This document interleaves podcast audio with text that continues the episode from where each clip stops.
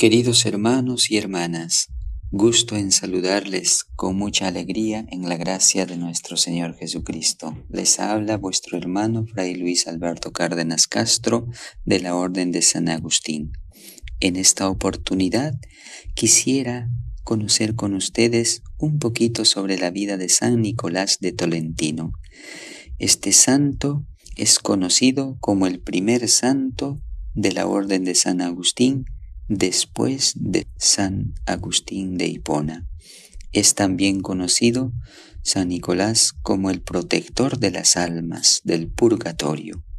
También es conocido como el santo de la estrella y el taumaturgo porque desde muy joven y ya en vida él realizaba milagros. La gracia de Dios ya se desenvolvía en San Nicolás.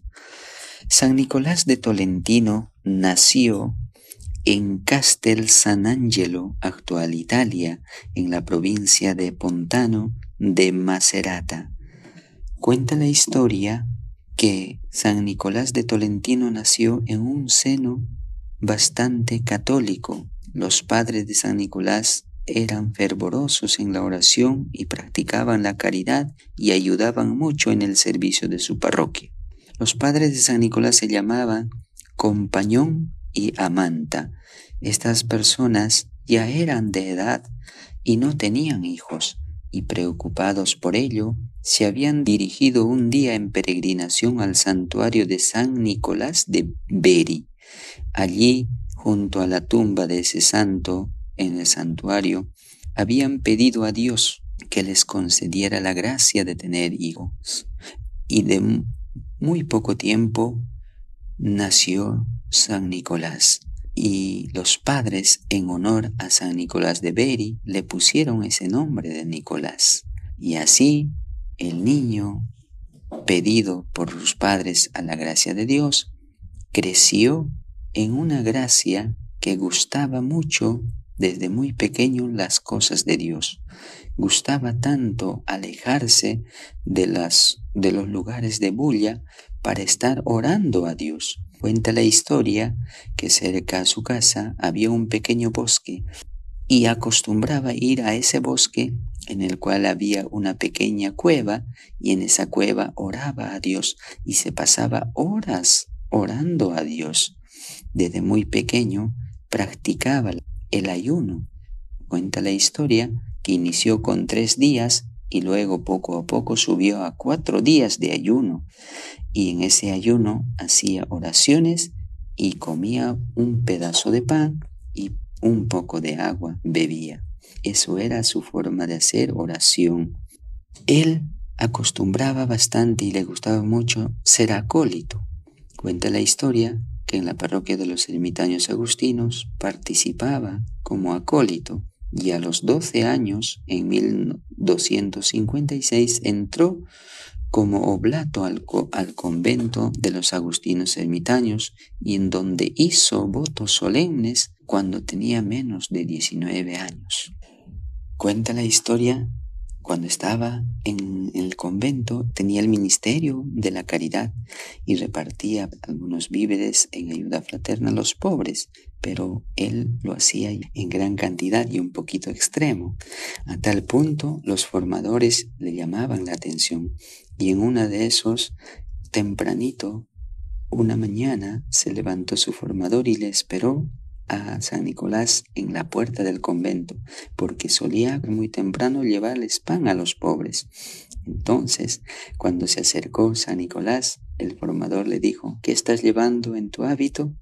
Y él al, al abrir el hábito se encontró con tantas flores, o sea, el pan que estaba llevando a los pobres, cuando vio el formador se había convertido en flores. Y el formador le dijo, continúa tu camino y al llegar donde los pobres San Nicolás esas flores se habían convertido en pan. De esa manera seguía practicando la caridad, pero afectando bastante a la dispensa de los frailes agustinos. Llegó a un extremo que los formadores tomaron la decisión de querer invitarle a salirse del convento. Y en una de esas llegó unos campesinos con su hijo muy enfermo al convento y al recibirlos en la puerta Nicolás sintió tanta pena por el niño que estaba enfermo y le impuso las manos al niño y oró, Padre Santo, ten compasión y misericordia de este hijo tuyo. Y fijándole la mirada en los ojos del niño, le dijo al niño, ten paciencia y fe, que Dios te sanará. Y al instante había quedado sano.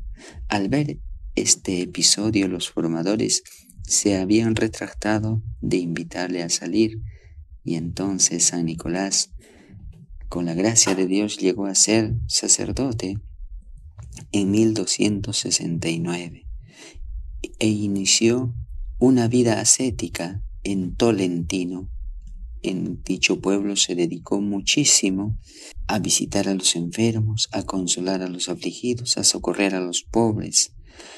Y así declaró que en una ocasión de tanto iniciar con sus ayunos, con su ascetismo, cayó enfermo y estando enfermo tuvo una visión de la Virgen María. Ella le dio un pedazo de pan remojado en un poco de agua y repentinamente quedó sano San Nicolás. Y en memoria a ese episodio se comen los panecillos en su fiesta, llamados los panecillos de San Nicolás. También cuenta la historia que tuvo una visión del purgatorio. En uno de sus sueños vino uno de sus hermanos difuntos y le pidió a Nicolás que hiciera misa por las almas del purgatorio. Pidió permiso a su superior San Nicolás porque era un día solemne y su superior le dio el permiso para que celebrase en honor a las almas del purgatorio. Después de siete misas nuevamente en sueños se le apareció su hermano y le agradeció y le dijo, gracias a las misas muchas almas del purgatorio se han salvado. Por eso, en 1884 el Papa León XIII le declaró como el patrono de las almas del purgatorio. También cuenta la historia cuando cayó enfermo, ya en los últimos días antes de su muerte, vio una estrella y le contó a su hermano mayor y su hermano le dijo, esa estrella representa tu ángel. Donde se pose la estrella, allí será tu sepultura. Por eso a San Nicolás se le representa siempre con una estrella en el pecho. Y así, eh, sufriendo una enfermedad y siguiendo una vida ascética mortificante por las almas, por los pobres, por sus oraciones, descansó y fue a y fue a la presencia del Padre Eterno el 10 de septiembre de 1305 en Tolentino. Queridos hermanos y hermanas, ha sido un gusto compartir un poquito la vida de San Nicolás, pero algo que podemos quedarnos, algo que podamos aprender de este santo es su perseverancia en la oración. Y a nuestro Señor Jesucristo nos dice, yo soy la vid, ustedes los sarmientos. Si el sarmiento no está unido a la vid, no puede dar fruto. Por tanto, la oración es el amalgama que nos une a esa vid, nos une a Dios. Cuanto más oramos, crece aún mucho más nuestra fe y nuestro espíritu se desarrolla con la gracia de Dios. Jamás dejes de orar. Ánimo. Bendiciones.